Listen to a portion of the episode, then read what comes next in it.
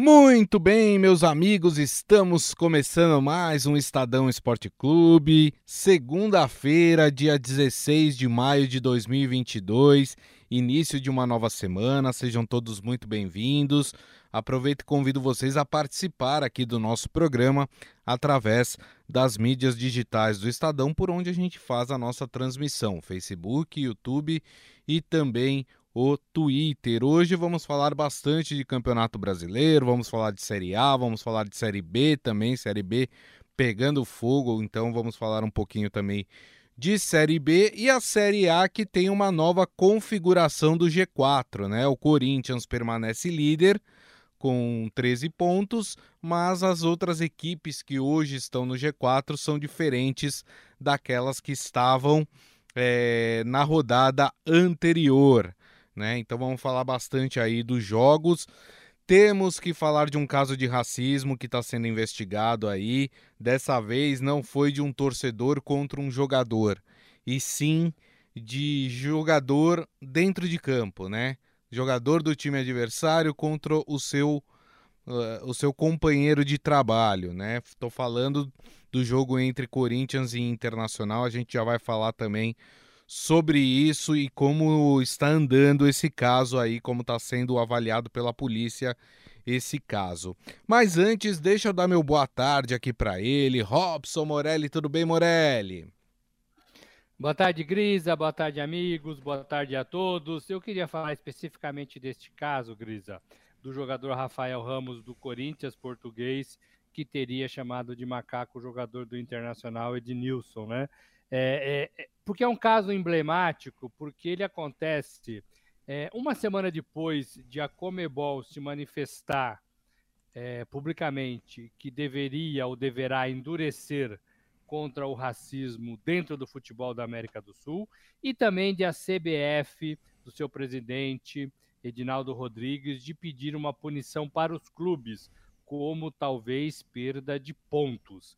Então, o, o jogador é, que é bastante alienado das coisas do mundo, ele precisa pelo menos ser é, é, é, inteirado das coisas que acontecem no seu métier, né? Que é o futebol. Então são duas informações vindas das confederações que regulam o futebol brasileiro, onde o jogador acusado atua, Brasil e América do Sul, e mesmo assim é, esse tipo de, de acontecimento ainda ocorre dentro do futebol. Alguma coisa séria, dura, é, que possa se transformar no divisor de águas, precisa acontecer em relação a esses xingamentos, a essas injúrias raciais, a esses, esses atos todos é, de racismo, Gris, amigos. É isso aí.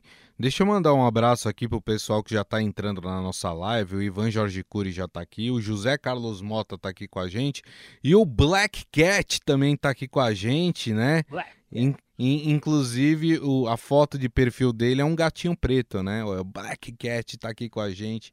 Seja bem-vindo aqui à nossa transmissão. Então vamos começar por esse caso, Morelli, antes de falar da rodada em si, né? Esse caso aconteceu no sábado, na partida entre Inter e Corinthians no Beira-Rio, né? A partida terminou empatada em 2 a 2. E aí o meia Edenilson do Internacional ali durante a partida foi até o árbitro e relatou que havia sofrido injúria racial por parte do lateral direito do Corinthians, Rafael Ramos, teria sido chamado de macaco, né?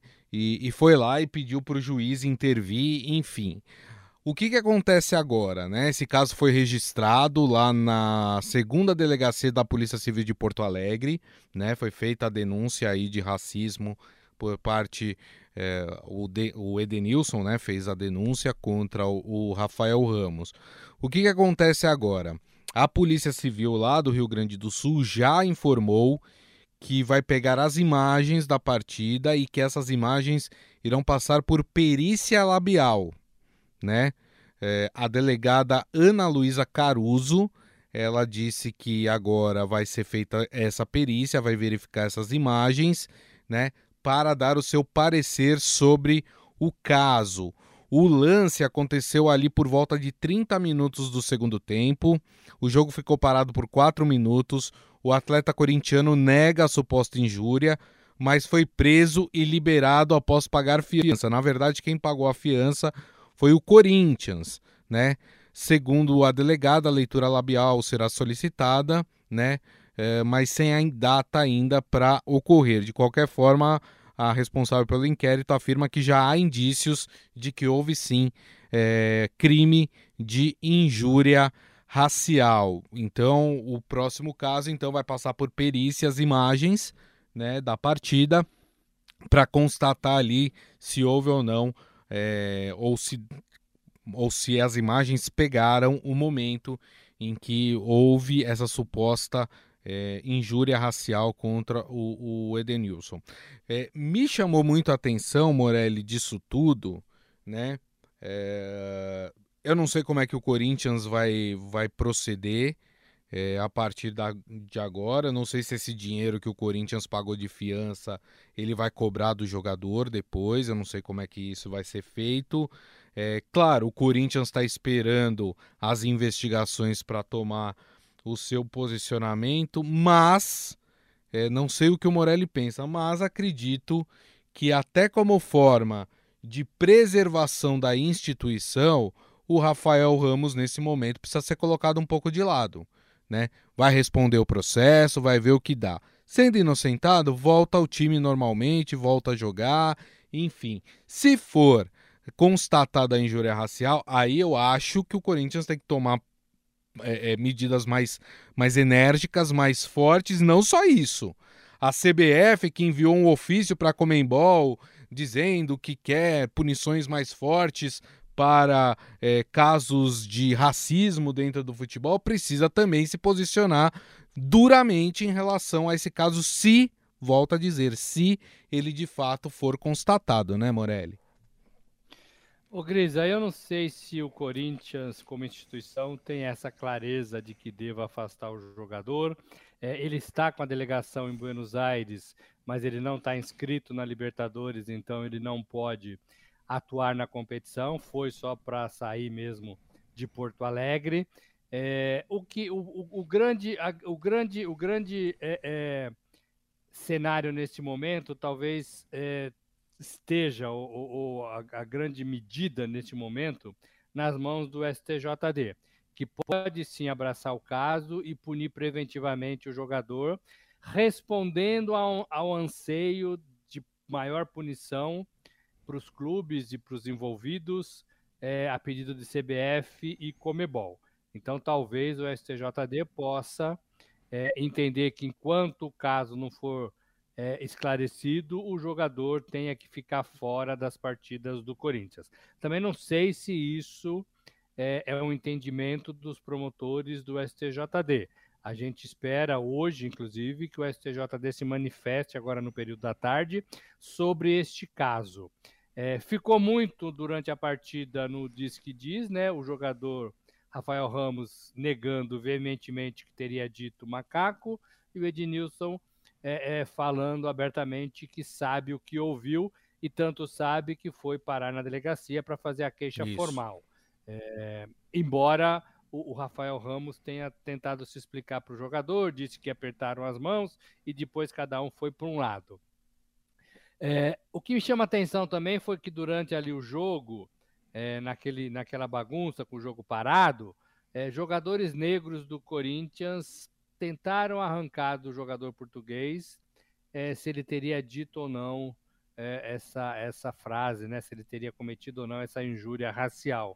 Parece que o incômodo, o, o incômodo esteve dos dois lados, Sim. tanto do Corinthians quanto do Internacional vejo como um avanço, porque Verdade. há muitos jogadores negros no Corinthians e quando você é, chama um rival de macaco, você está indiretamente é, também cometendo, no meu modo de ver, um desrespeito com os jogadores negros do seu time. Já é um entendimento legal. Eu vi o William é, falando com o Rafael Ramos, talvez nesse sentido de perguntar se realmente foi dito ou não foi dito.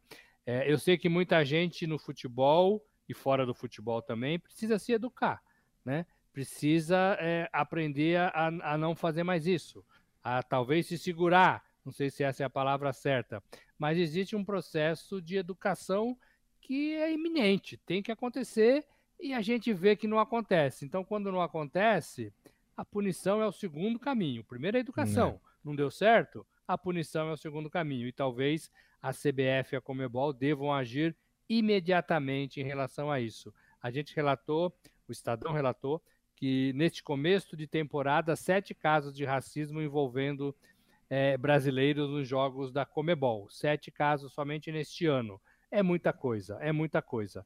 Então é preciso que haja, como eu disse, um divisor de águas, uma ruptura, uma punição exemplar para que não aconteça de novo amanhã, depois Isso. de amanhã, no fim de semana, porque é assim que tá, né? Todo dia parece que tem um caso desse chamando a atenção. E o jogo, que até foi bom no primeiro tempo, com uma partida legal do Internacional e depois com o Corinthians reagindo um pouquinho, é, até que foi legal, com quatro gols. Mas esse episódio é, tomou conta, né? Tomou Verdade. conta de tudo. Ó, o seu Hélio falando que os jogadores precisam receber aulas sobre relações humanas junto com os treinamentos físicos, né? Também acho importante. Acho que precisa ter esse tipo de debate dentro dos clubes com os jogadores, principalmente os jogadores mais jovens, né? E ele fala: se o Timão pagou, né? Tá falando aqui da fiança, admitiu o erro. Na verdade, na nota que o Corinthians emitiu, ele, é, o Corinthians deixou claro que o pagamento da fiança não é uma admissão de culpa, e sim é um instrumento para poder fazer com que o jogador possa responder em liberdade o inquérito. Né? O Corinthians deixando claro que não, não admitiu nenhum, nenhuma culpa em relação e que vai cooperar com as autoridades aí ao longo deste inquérito. O Ivan Jorge Cury, esses casos de racismo, tanto é, nos clubes como a CBF e autoridades, precisam pegar pesado aí na punição, segundo ele. Muito bem, a gente continua acompanhando então este caso, né? E novidades a gente traz aqui para vocês. Agora, Morelli, falando do jogo em si, né? Da partida em si, 2 a 2 para mim, bom resultado para o Corinthians, porque empatou fora de casa contra um time difícil, jogando na sua casa, que é o Internacional, lá no Beira Rio. É, quarto empate seguido, estava vendo, do Mano Menezes no comando aí do Internacional. O Corinthians está sabendo jogar tanto dentro como fora de casa, Morelli? Não sei se esta é a palavra exata, sabendo jogar. É, os primeiros 45 minutos deram a impressão de que o Internacional fosse atropelar o Corinthians. Estava jogando muito bem, ofensivamente muito forte, fazendo gols, é, e de repente tudo aquilo uf, acabou, né? Sumiu, desapareceu. E o Corinthians naquela toada dele, assim, sem muitos, é, é, muitas novidades, e jogando o que pode jogar, com o Renato Augusto sempre é, é, é, bem posicionado e fazendo boas jogadas. É, é, com o Roger Guedes ainda um pouco estabanado e ainda tendo algumas oportunidades, mas não concluindo a gol. Com alguns gols de impedimento numa linha ali, linha burra, né, que a gente chama, do Isso. Internacional, mas que pegou. É, essa linha pegou os atacantes do Corinthians impedimento, mas é um movimento muito arriscado, né? Muito arriscado. É, o Corinthians fez dois gols nesse sentido e os dois gols foram invalidados, né? É, um deles acho que foi do Gil, se não me engano. Mas o Corinthians, assim, nada muito melhor. Reagiu um pouquinho no segundo tempo, mas depois o, o futebol do Corinthians também desapareceu. O que me chamou mais a atenção é o Internacional ter caído tanto de produtividade de um tempo para o outro. O Internacional deu pinta de que ia atropelar. Estava é. jogando muito bem, muito bem é, ofensivamente. E de repente começou a marcar mal, começou a perder o meio de campo e, e viu o Corinthians empatar. Então fica mais essa lição para o Mano Menezes, que eu acho que ainda não ganhou no Beira Rio também, né? Não ganhou é. no Beira Rio. É, então, assim, é, é, é, o tal do fôlego, né? É o tal do fôlego, é o tal da, da, da, da né, de quantos jogadores aguentam jogar. Eu estou falando aqui há algum tempo, tenho escrito isso também, que o torcedor quer ver o seu time jogar 90 minutos. Não adianta Verdade. fazer um resultado de 45 que isso não segura o placar final. E foi exatamente o que aconteceu com o Internacional. Foi um excelente primeiro tempo e um péssimo segundo tempo. É, exatamente. O seu Hélio tá bravo aqui com o Cássio, falou: não segura uma bola, espalma no pé do atacante. Assim não dá, tá bravo aqui com o Cássio, né? Uh, com esse empate, o Corinthians chega a 13 pontos, mantém a liderança do campeonato né, brasileiro e essa semana é semana de Libertadores, né? O Corinthians tem um jogo importante aí no meio da semana, que é contra o Boca Juniors, né? Jogo importantíssimo aí para o Corinthians conseguir a sua classificação para a próxima fase da Libertadores. Bom, quem também jogou no sábado, Morelli, foi o Palmeiras, hein? O Palmeiras, né, respira, né, ganha uma partida. A gente cobrava aí um melhor desempenho do Palmeiras é, no Campeonato Brasileiro e o Palmeiras em casa ganhou do Bragantino, do Red Bull Bragantino, por 2 a 0. Com o resultado, o Palmeiras chega na nona colocação com nove pontos, inclusive passando o Bragantino, né? Que agora é o décimo colocado. Como é que você vê essa partida sábado, Morelli? O Grisa, primeiro era uma vitória que o palmeirense cobrava muito do seu time no Campeonato Brasileiro. Bem na Libertadores, bem na Copa do Brasil, ganhou o Campeonato Paulista, mas estava muito mal no Campeonato Brasileiro. Então, o Palmeiras precisava reagir é, e ganhar uma partida dentro da sua casa. Foi o que aconteceu nesses 2 a 0 para cima do Bragantino. O Bragantino que é um time difícil, que é um time complicado, que é um time que tem estrutura e tem bons jogadores, está há muito tempo junto é, no campeonato, né? na, na, na, na, temporada, nessa, na outra. É, então foi uma vitória bacana, difícil, difícil. Porque o Bragantino teve chances, o Palmeiras teve chances, o Palmeiras não fez uma grande exibição, não. E aí, numa, numa jogada é, inusitada, até o último lance do jogo, praticamente, é, só não foi porque depois teve a sequência que eu vou contar agora. Uhum. O goleiro do Bragantino foi para a área tentar um escanteio, uma cabeçada no escanteio, e nessa jogada deu contra-ataque do Palmeiras. E o goleiro correu desesperadamente, atravessou o campo, né? É, é, meio que desenfreado e cometeu o pênalti é. do Breno Lopes. E aí o, o Veiga cobrou seu 24 pênalti é, e marcou. E marcou o gol. Então o Palmeiras ganhou de 2 a 0 num, num gol aí no finalzinho. É, foi importante pela vitória, foi importante por essa subida na tabela. O Palmeiras figura aí entre os 10 primeiros do campeonato é, e dá uma, uma, Não dá uma tranquilidade, mas dá uma, um, uma certa. É, é um certo. É, é, um sentimento de que o time está melhorando, de que uhum. o time vai continuar é, é, tentando o Brasileirão e o Brasileirão, claro, não está fora dos planos do Palmeiras nem do Abel Ferreira. É, mas não foi assim um grande jogo, um jogo de encher os olhos do torcedor, não mas para o resultado eu achei que foi bom para o torcedor do Palmeiras, Gris, amigos. Não, com certeza, né? O Palmeiras precisava dessa vitória, precisava se recuperar dentro do Campeonato Brasileiro, até porque o Palmeiras, apesar de ter Libertadores no meio dessa semana, o Palmeiras já está classificado, né? Então é, é muito mais tranquilo, dá até para o Abel, Abel Ferreira dar, poupar aí alguns jogadores, aqueles que estiverem mais cansados, né?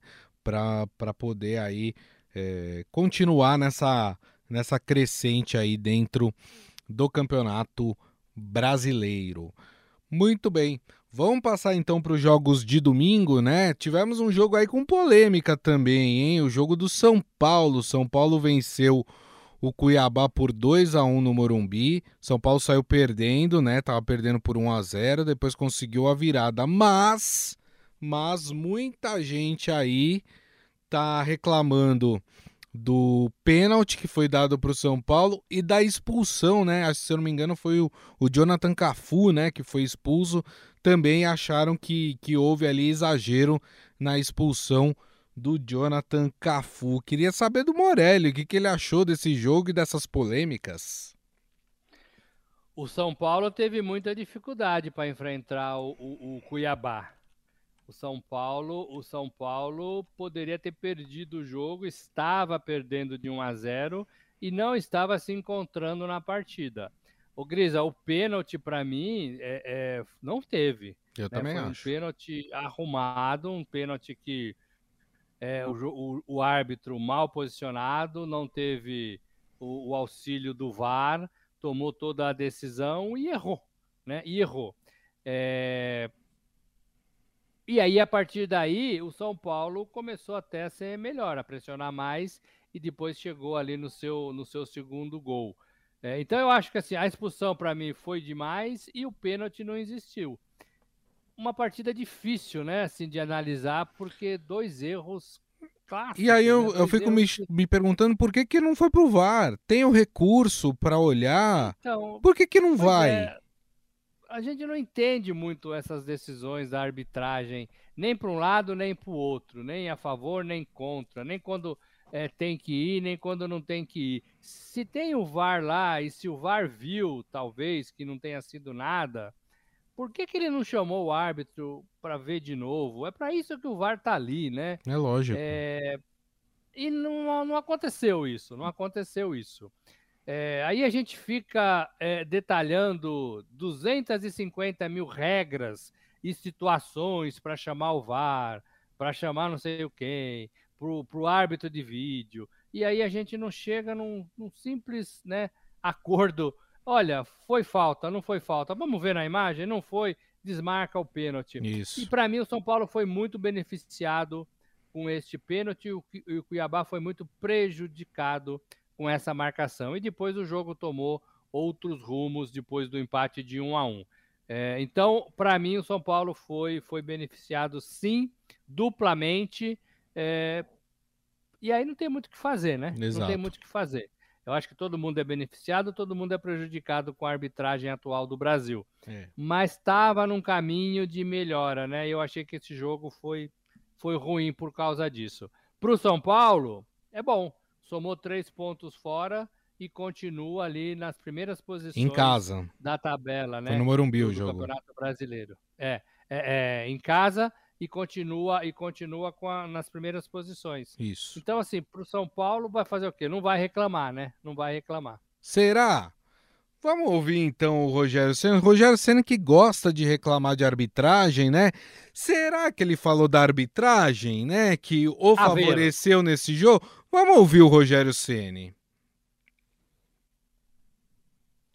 Bastante oportunidades de gol, né? Finalizando bem mais do que a gente vinha finalizando nos últimos jogos. Sobre o pênalti, realmente é, pode gerar alguma dúvida, né? Aquele primeiro, né? Que a bola bateu na mão do jogador do, Juve, do, do Juventude, do Cuiabá, né? E o segundo houve a carga, mas eu não sei. Vocês acham que não foi pênalti? É isso ou não? Quem que acha que não? Eu acho que teve a carga atrás, eu acho que bem, o juiz apitou com bastante convicção, estava próximo ao lance, né? não foi um pênalti nem que foi para VAR, foi um pênalti apitado antes. É, e poderia até ter interpretado como uma mão que a bola pegou direto na mão, no cruzamento. Mas é, eu acho que o time criou mais, jogou melhor do que nos últimos jogos, precisa melhorar muitas coisas, como por exemplo não pode, com 2 a 1 um, um jogador a mais, não atacar o adversário, manter posse de bola, ao invés de tentar definir o jogo, fazer o terceiro gol. Principalmente porque nós só tínhamos praticamente atacantes dentro de campo. Né? Nós, jogamos com, nós jogamos com dois laterais, é, Rafinha e, e Léo né, por trás, e o Arboleda, o único zagueiro, e o resto do time todo para frente. Então nós jogamos em função do gol. E gastamos os últimos 5, 6 minutos, em vez de tentar ser objetivo para fazer o terceiro e não correr risco, como as duas faltas que tiveram frente ao gol nós, nós ficamos com posse de bola e deveríamos ter tentado resolver o jogo, fazer o terceiro gol, porque aí desestimularia toda a equipe do, do Cuiabá. Na terça eu vou fazer uma avaliação melhor, ver como cada um está. Nós temos um jogo que da nossa chave na quarta-feira, onde nós já saberemos o resultado, o que a gente precisa, o que a gente vai enfrentar. É, acho difícil repetir a equipe, porque a gente já jogou quinta e, e hoje com poucas mudanças, né? Alguns jogadores não, não tem como, tem que, tem que dar uma descansada, mas vamos fazer um São Paulo forte em busca, em busca da vitória, em busca da classificação na Copa Sul-Americana quinta-feira. É isso aí, o Ivan Jorge Cury falando que para ele não houve pênalti, vocês viram, né? O Rogério Ceni elogiando o árbitro, não, muito convicto, né? Tinha, teve a carga ali, né? Falando muito bem da arbitragem, claro, quando nos favorece, a gente não tem nada para falar contra, né, Morelli? Falou que o árbitro estava bem posicionado é. em cima do lance e tentou justificar um, um, lance com outro, né? Isso. Um que ele não marcou uma provável mão do jogador do Cuiabá, com esse que, segundo ele, houve a carga. É, e ele jogou para os jornalistas que estavam aí. Vocês acharam? O que, que, vocês acharam? Ah, eu achei que teve a carga. E você? E você? E você? é. né? Fez aquela enquete básica para tentar é, é, sair. Tudo bem, é do jogo, não tem importância, é do jogo. Não é ele que tem que ser penalizado ou responsabilizado é. por isso. É, é, o, é o árbitro, né? É a arbitragem, é o VAR. É isso que tem que melhorar. E para mim, o São Paulo foi beneficiado nessa partida em casa, nessa vitória de 2 a 1 sobre o Cuiabá. Perfeito. E com esse resultado, o São Paulo é, vai para a terceira colocação. Na verdade, é, o São Paulo caiu, né? Uma posição. É, o São Paulo agora tem 11 pontos, né? E, e é o terceiro colocado do campeonato brasileiro, apenas dois pontos atrás do Corinthians, que é o líder do campeonato. Cuiabá é o 14 com sete pontos. Ô, Fala, Grisa, só queria falar da pontuação, estou aqui com a, com a pontuação, com a tabela. Seis jogos, o Atlético tem sete. Isso. Daria para fazer 21 pontos, então. E o Corinthians, que é líder, tem, tem seis jogos, daria para fazer 18. É, tem 13, né? O Corinthians tem 13 e o Atlético Mineiro tem 12. Muito baixa a pontuação deste começo Verdade. do Campeonato Brasileiro. Isso implica dizer que os times talvez estejam mais equilibrados que essa briga aqui ó, do 13 até o nono, que vai lá para a 11 colocação, ela é muito próxima e pode ser uma tendência nesta edição do Campeonato Brasileiro. Ninguém avançando, ninguém abrindo grandes vantagens. Depois de seis partidas, o Atlético 7. No caso, ele poderia estar tá com, com 21 pontos se tivesse vencido todos os seus jogos. E ele está, na verdade, com 12 e o, o, Corinthians acima dele com 13. Então, a pontuação muito baixa. Isso faz com que a gente refaça algumas contas na tabela toda, né? Na parte de cima, na parte intermediária e também na parte de baixo, para quem vai correr o risco lá na frente é, de cair. É. E vamos fechar aqui falando do Santos, né? Fechar a Série A do Campeonato Brasileiro falando do Santos. O Santos que foi até é, o estádio da Serrinha, lá em Goiás, enfrentar o time da casa e acabou perdendo por 1 a 0 né? Um pênalti infantil até do, do Velasquez, né? E que acabou dando aí 1 a 0 mas o Santos também jogou muito mal e talvez, Morelli, o que o torcedor Santista esteja se perguntando nesse momento é por que, que o time não consegue ter o mesmo rendimento fora de casa do que aquele que tem na Vila Belmiro, porque a gente elogiou muito o Santos jogando na Vila Belmiro, né? Inclusive veio de duas goleadas na Vila Belmiro, né? De, contra é, Cuiabá e América Mineiro, né? Uh, e não conseguiu e não consegue repetir o mesmo desempenho fora de casa e acabou perdendo aí a partida, Morelli. Segundo o Bustos falou, é, o, o, time jogou mal, então talvez ele tenha pedido é, a mesma coisa que ele pede para os jogos na Vila Belmiro. Temos que esperar para ver. É, o fato é que os jogadores talvez não tenham ainda, não se sintam seguros para se expor tanto como se expõe na Vila Belmiro fora de casa.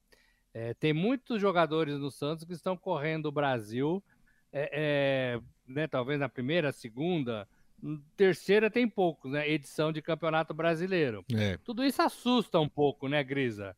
Você não sabe o que esperar, você não sabe o tamanho da torcida, você não sabe é, se posicionar direito em campos que você talvez nunca tenha jogado. Tem tudo isso. O Santos é um time assim e isso faz diferença. É, talvez esse time esteja mais maduro em 2023, já falamos um pouco aqui.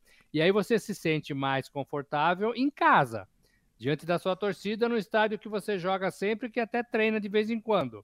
Isso faz diferença. É, então, talvez seja um pouco isso. Agora, o Santos teve ali no final momentos para empatar. Teve até no primeiro tempo momentos também é. para fazer gols. Chegou a fazer um gol, mas estava impedido, né?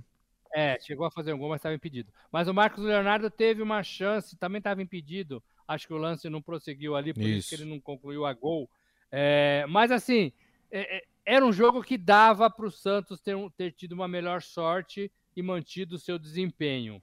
Porque era o Goiás que precisava vencer, jogava na sua casa, uma torcida legal, bonita, ali na Serrinha, mas não era um adversário que sobrou diante Exato. do Santos, não. Então, poderia ter tirado um ponto disso. Mas é do jogo, é do jogo. Eu acho que esse desgaste também, essa ansiedade de querer vencer, essa necessidade de querer vencer e vencer em casa e tentar se classificar como o Santos está vivendo, e é um momento bom, eu acho que é, é, o Santos não pode perder isso, Grisa, mesmo com uma derrota. Uma derrota que poderia ter tido melhor sorte. Eu acho que é, é do jogo, é do campeonato, é da temporada, é de um time que está reestruturando ainda. Eu acho que o Santos está muito melhor do que era, muito melhor do Verdade. que era. Só não pode perder esse pique e essa, e essa disposição. E tem, claro, vou falar disso o ano inteiro, o cansaço de alguns jogadores, a viagem, a falta de treino, a falta de entrosamento, tudo isso faz falta e você vai adquirindo com o tempo. Quem tem, quem tem já se beneficia disso. Palmeiras, Flamengo, Atlético Mineiro, o São Paulo. Quem não tem, Grisa, corre atrás e vai ter que fazer isso, adquirir isso, jogando. É, jogando. Tem toda a razão. Bom, com esse resultado, né, o Santos permanece na quinta colocação do Campeonato Brasileiro com 10 pontos, ainda muito próximo ali do líder, do Corinthians, que, né, diferença de 3 pontos somente, então dá para o Santos se recuperar aí dentro do Campeonato Brasileiro. Então, encerrando a sexta rodada, né? Campeonato tem nas primeiras posições Corinthians, Atlético Mineiro, São Paulo e Botafogo nas quatro primeiras colocações e nas quatro últimas Juventude, Ceará, Atlético Goianiense e Fortaleza que não consegue vencer de jeito nenhum. Fala, Morelli. Queria falar de duas situações envolvendo times do Rio de Janeiro. A primeira é o Botafogo do John Texter, né? O, o festeiro John Texter que vai para o estádio, tremula a bandeira, né? Parece tá empolgado. Um, um, um animador de torcida, né? É, ele está em quarto lugar, é legal, é um Botafogo em quarto lugar. É, é, ninguém podia imaginar, o cara comprou o clube, pôs dinheiro e o time está em quarto lugar. É, é, muito cedo, é muito cedo, é. mas está em quarto lugar. Sim. E o Flamengo, e o Flamengo beirando a zona de rebaixamento. É o primeiro time fora dos quatro times que estão na zona de rebaixamento. Também Verdade. é uma situação que a gente pensa que é irreal e, de fato, pela qualidade, pela grandeza e pelo que vem fazendo nas últimas temporadas, pode até ser irreal mesmo, mas é uma situação de momento. É uma situação que, depois de seis partidas, o clube ocupa a 16 colocação do Campeonato Brasileiro. O negócio está fervendo, fervendo na Gávea. É verdade, tem toda a razão. Tô pedindo já a cabeça lá do Paulo Souza, hein? Ih, rapaz, que coisa. Cabeça, corpo, membro, joelho e pé. Como que é aquela música? Já estão pedindo Cabeça, tudo. tronco, joelho e pé. É a música da Xuxa, é. não é? Estão pedindo tudo, e é isso mesmo assim, a impressão que se tem é que só precisa saber a hora que isso vai acontecer, porque parece que caminha para acontecer, infelizmente, infelizmente. É isso aí. Rapidamente, Morelli, queria que você comentasse sobre a Série B, né? A Série B que está pegando fogo, como eu falei. Hoje estariam classificados na Série B Cruzeiro, Esporte Bahia e Vasco. Só que o Vasco hoje pode perder essa quarta colocação porque tem o jogo do Grêmio contra o Ituano, né? E se o Grêmio vencer, é, entra na, no G4, né? E o Vasco acaba saindo aí é, dessa posição. Mas parece que as equipes mais fortes de camisa, né? Parece que começaram a, a se ajeitar e começaram a vencer seus jogos, né, Morelli?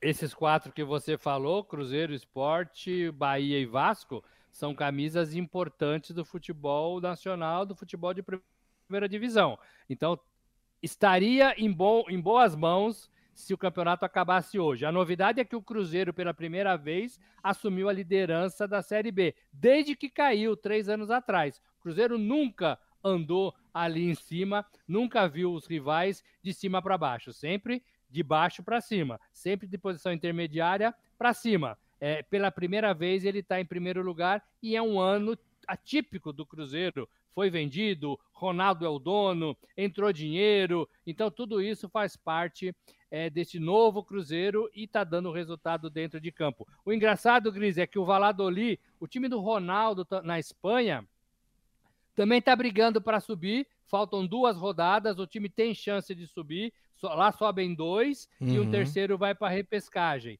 Hoje o Valladolid do Ronaldo está nessa repescagem. É, mas a, a pontuação é muito próxima, faltam duas Isso. rodadas, ele pode ainda subir diretamente. Então, o Ronaldo com dois times tentando subir na Série B. Lá na Espanha e aqui no Brasil, ele lidera a segundona. É cedo ainda aqui no Brasil, mas é melhor estar lá em cima do que estar lá embaixo, né, gente? É verdade, tem toda a razão. Bom, turma, e assim nós encerramos aqui o Estadão Esporte Clube de hoje, agradecendo mais uma vez Robson Morelli. Obrigado, viu, Morelli? Valeu, Grisa, valeu, amigos. Amanhã tem mais. E agradecendo, claro, a todos vocês que estiveram conosco, meu muito obrigado. Lembrando que daqui a pouco a gente publica o nosso podcast, que vocês podem ouvir pelo tocador de podcast da sua preferência. E amanhã, uma da tarde, estaremos de volta com a nossa live nas mídias digitais do Estadão: Facebook, YouTube e também o Twitter. Turma, excelente segunda-feira para vocês, um bom início de semana a todos e nos vemos amanhã. Grande abraço. Tchau.